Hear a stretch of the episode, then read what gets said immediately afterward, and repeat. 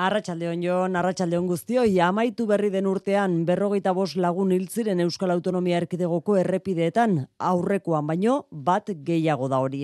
Eta bereziki Gipuzkoak erakutsi du argazki beltza.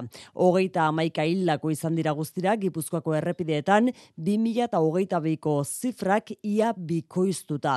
Datu kezkagarriak maialen narratibel, naiz eta erkidegoan oroar, istripuek euneko bi egin duten bera. Bai, araban eta bizkaian bietan zenbatutako amalau hildakoak bikoiztuta, gipuzkoan hogeita maika izan dira errepide istripu zildakoak, eta bi mila eta hogeita biko emezortzi hildakoen aldean, bai goera kizkagarria da oso, naiz eta oroar, erkidegoan istripuek bera eginduten euneko bi iaztik. Baina zer gertatu da gipuzkoan? Ba, estibali zolabarri jaurlaritzako trafiko zuzendariako hartarazi duenez, ez da bereziki izan, alkohol edo droga kontsumak eragindako istripu azkundea, baizik eta despistek eragindakoa. Se están produciendo muchos despistes en carretera. Entonces, muchas veces en los tramos cotidianos... Kezka baita ere, hildakoen ia erdiak, hogeita bat, kolektibo zaurgarrietakoak direlako, oinezkoak, motorzaleak edo txirrindulariak. Eta horretan ere, gipuzkoak du argazki junena, amar motorzale hildirelako bertan, bat bizkaian eta bat ere zaraban. Oinezko erreparatuta ere, herri eta irigunetan hildako sortzi lagunetatik gehienak ziren irurogita bosturtetik gorakoak eta ausnarketarako beste datu bat, berrogita bostildakoen artetik, amarretik sortzi gizonezkoak ziren. Hildako motorgidarien kopuruak kezka eragiten du Espainiako trafiko zuzendaritzan ere, eta horregaitik aldaketak iragarri ditu DGTek araudian. Motorgidari guztiek kasko integral edo modularra erabili beharko dute, baita homologatutako eskularruak ere. Eta jende guztiak egin beharko du ikastarua, eunda hogeita bost zentimetro kubiko arteko motorra gidatzeko, ez soilik gidatzeko baimena atera berri dutenek orain arte bezala. Madrilen xetasun gehiago Mikel Arregik Arratsaldeon. Espainiako Barne Ministerioak ezkatuta dago errepidetan izan diren istripuetako gehienak motozaleekin zerikusi izan dutelako. Fernando Grande Marlaskak 2023ko istripuen datuak eskaini ditu, mila eunda berrogeita bost pertsona hildira estatuko errepideetan, beraietako berreunda laruak eta meretzi motozaleak. Aurreko urtearekin alderatuta, berrogeita bostildako gehiago dira, eta Marlaskak zehaztu duenez. Nos preocupa mucho los motoristas el Oso kezkatuta daude, hildako motozale kopuruak euneko emeretzian gora egin duelako. Hori saiesteko, Espainiako gobernuak neurri sorta onartuko du, motozale guztiek kasko integral edo modulatua jantzi beharko dute, eta eskularru homologatuak. Gainera, motozaleentzat puntuak berreskuratzeko ikastaro berezia izango da, eta orain arte ez bezala, kotxeko gidabaimena izan arren, eunda hogeita centimetro kubiko baino gutxiago dute motoak gidatzeko ikastaro egin beharko da. Euskadin motorzale taldeek positibotzat jo dituzte oroar trafiko zuzendaritzak iragarritako neurri berri horiek. Ona dela diote, babesa handiagoa eskaintzen duten kasko eta eskularruen erabilera derrigorrezkoa izatea, baina eraberean errepidetako zutoinak estaltzeko babesesi gehiago jartzeko eskatu diete erakundeei baita babes neurriok beza murriztea ere. Eun eta hogeita bost zentimetro kubiko arteko motorrak gidatzeko ikastaroa berriz, guztiz beharrezkoa dela uste du Juan Soroak, Real Moto Club taldeko kideak. Hori eskatu genuen guk ere, bai, hombre, zerbait behartzala. Beti jartzen nu nire amaren ejemploa, ere unian gidatzen zuen, baino etzekin bizikletan ibiltzen. Baino lege horrekin e, motor hartu zezakin. Errepidean gauden ez esan, azken hiru hilebetetako joera hautsita erregaien prezioa apur bat igo egin dela urte berria astearekin batera, baina hala ere, aspaldiko merkeenetakoa izaten jarraitzen du, gobernuaren hogei sentimoko deskontua aintzat hartu gabe hori bai. Gasolina euneko 0,emeretzi garestitu da eta gasolioa euneko 0,0 zazpi. Alere, gasolina iraila amaieran baino euneko amairu merkeago ordaintzen ari gara, eta euneko amaika merkeago gasolioa. Gauza korrela, gasolina litroa, euro bat eta berrogeita amairu sentimoan dago Espainiako estatuan eta gasolioarena euro bat eta berrogeita bederatzi sentimoan. Iberia egoz egazkin konpainian akordiori gabe amaitu da zuzendaritzak eta sindikatuek gaur egin duten bilera. Ondorioz, bihartik aurrera, lau eguneko greba egingo dute lurreko zerbitzu ematen duten langileek Luiseron. Iberiako greba deialdia dela ta lareun da berrogeita lau egaldi bertan bera gelditu dira tartean Bilbo Donostia eta Iruñako aireportuekin lotura duten berrogeita zortzi. Baina baliteke lurreko zerbitzua ematen duten langileen grebak beste konpainia bazuetan ere eragina izatea.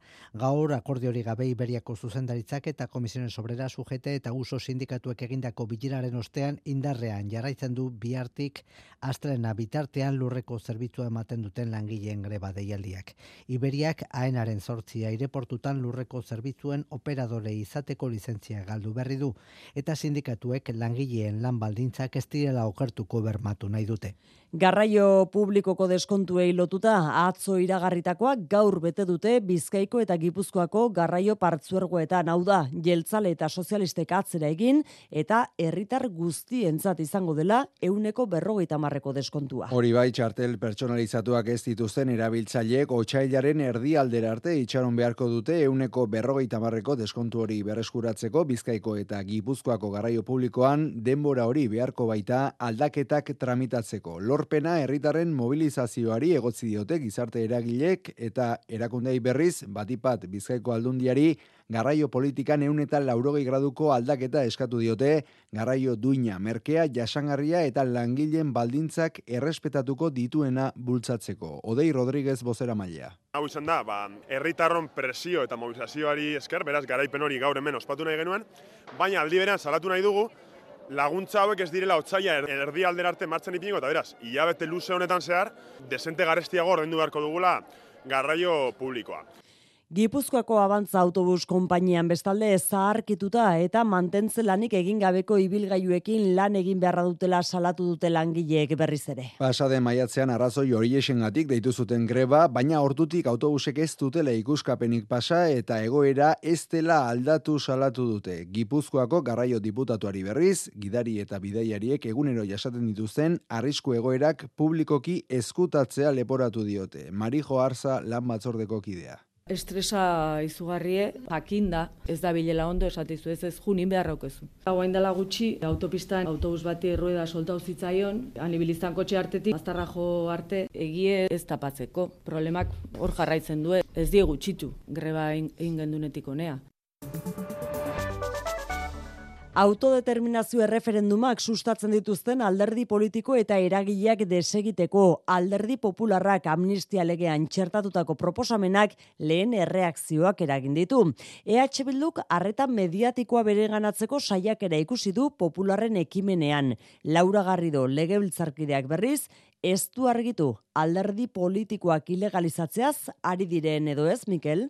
Ba, alderdi eta erakunde independentistak legez desegiteko proposamena egin eta biaramunean partidu popularrak haren inguruko xeetasunak eman ditu. Popularrek ezer berririk asmatu ez dutela nabarmendu dute, gogoratuta zigorkodeak alderdiak desegite aurre ikusten duela eta orain delitu berri bat proposatu dutela konstituzio desleialtasun delitua hain zuzen. Miguel Teiado Pepeko bozemaiak zehaztu du. En España no se persigue a nadie por sus ideas, sino por sus actos. ideia gia sartzeko inongo asmorik delituak zigortzeko helburua besterik ez Espainiako gobernutik baina peperi kritika egin dio Grande Marlaska barne ministroak. Creo que ya tenemos una ley de partidos que ha funcionado. Alderdien legeak eraginkortasuna erakutsi duela dio eta hemen izan den konstituzio desleialtasun bakarra pepek egin duena dela botere judiziala bost urtez blokeatuta mantenduta. Sumarren ustetan ere, pepek ilegalizazioekin egin duen proposamena onartezina da sistema demokratiko baten. Osasun alorrari lotuta gure inguruan asko dira gripe, arna aparatuko infekzio zen COVIDak jota gaixotutakoak. Hori gertatzea urteko garai honetan ohikoa dela azaldu du Miren Basaras Euskal Herriko Unibertsitateko epidemiologoa epidemiologoak Euskadirrateko faktoria saioan. Dena den datorren datorren astelenetik aurrera ziurrenera kasu gehiago izango direla aurrikusi du. Bi aste hauetan lanera jende asko joan gabe egondala, ikastetzetara joan gabe egondela e, ume asko eta orain datorren astetik aurrera hori hasiko dala eta horrek normalean ekartzen duena ere da jarraitzea transmisioa modu eraginkor batean. Erizainek bestalde, sukarraren aurkako botikak preskribatzeko almena izango dute aurrerantzean, Espainiako osasun ministerioak onartutako azken gida eskutan. Estatuko aldizkari ofizialak argitara emandu gida eta aurrez hipertentsio, diabetes edo koagulaziorako botikekin bezala, orain ibuprofeno edo parazetamola hartzeko agindua ere eman ahal izango dute erizainek. Pilar Lekuonak Gipuzkoako erizainen elkargoko presidentea ja ez dela lareungo ibuprofenoa edo bosteungo parazetamola, baizik eta ja, ba, bueno, parazetamola gramokoa edo ibuprofeno seireungoa. Osea, que e, medikuaren preskrizioaren sujeto daudenak, orain guka aldugu kolaborazioz preskrizio hori egin. Horrekatik, daukagu ja honekin e, marko juridiko bat. Leiaren euskal agintaritzak ez du espekulazio edo leiaren aurkako portaeren zantzurik aurkitu bestalde, oinarrizko elikagaietan izandako prezio igoeran. 2008 bateko urtarrietik, iazko abuztura oinarrizko erosketa saskiak euskal autonomia erkidegoan izandako garestitze aztortu du agintaritzak, eta txostenaren ondorio nagusia da, prezio igoera bereziki, ekoizpen fasean gertatu dela. Nazioartera begira ekialde hurbilean estatu islamikoak hartu du bere gain Iranen atzo egindako atentatua laurogeita lauildako eta berreundik gora zauritu eragin zituena landerri zagirre. Erasoaren egileak bi ekintzaile suizide izan direla dio estatu islamikoaren oharrak eta musulman xiie joartarazi die nonai daudela ere beraien helburu izango direla atentatuaren ondorengo lehen orduetan nahasmena eta espekulazioa nagusitu dira egiletzaren inguruan. Ibrahim Raisi irango presidenteak berak Israel seinalatu du, baina zuhurtzia gehiago mantendu dute jamenei aiatolak, armadak eta irango guardia iraultzaileak berak.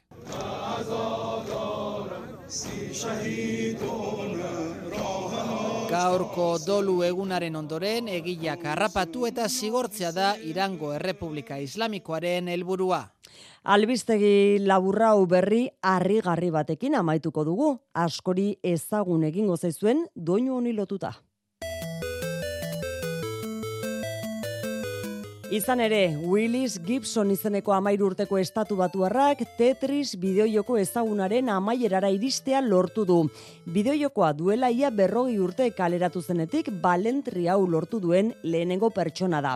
Lorpen horren inguruko azalpenak, aritz odriozola, game erantxia, elkarteko kideak eman digu. Bere garaian programatu zutenean jolasa, o eta margarren maila arte pentsatu zuten abiadura handitza, ez zuten pentsatzen jendea gehiago iritsiko zanik. Amaiera hau eunda bertan bigarren mailan etorri dela, baina suposatzen da jolasak programazio aldetik daukan errore batik dagokiola. Memoriara akseditzen saiatzen dela, baina maila horretan ja erroreren bat suertatzen da, eta jolasa blokeatutan geratzen da.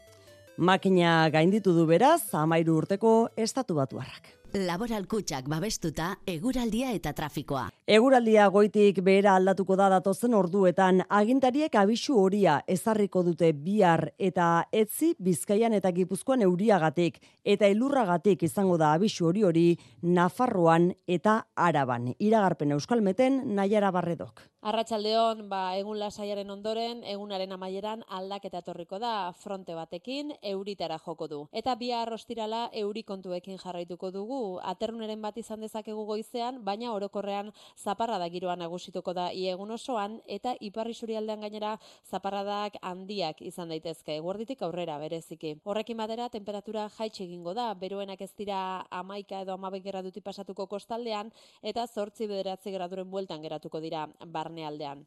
Eta guraldi iragarpen honekin kontuan izan herri asko direla biharko erregemagoen kabalkadak bertan bera uzten ari direnak beste askok berriz bihar hartuko dute azken erabakia. Errepidetan ordonetan ez dugu nabarmentzeko ezer segurtasun saiak azaldu digunez. Besterik ez beraz gure aldetik futbol partidarekin uzten zaituztegu Euskadi Irratian bihar arte ondo izan. Zure etxea efizienteagoa izatea nahi duzu? Baina, nundik hasiko gara? Zer finantzak eta behar dugun? Ze subentzio dauden ikusi behar da? Inbertitu efizientzian errazagoa da orain. Sartu birgaitzerakin laboralkutxa.eu simulatzailean. Ezagutu eskura dituzun laguntza eta kenkari guztiak eta behar duzun finantzaketa. Laboralkutxa, bada beste modu bat.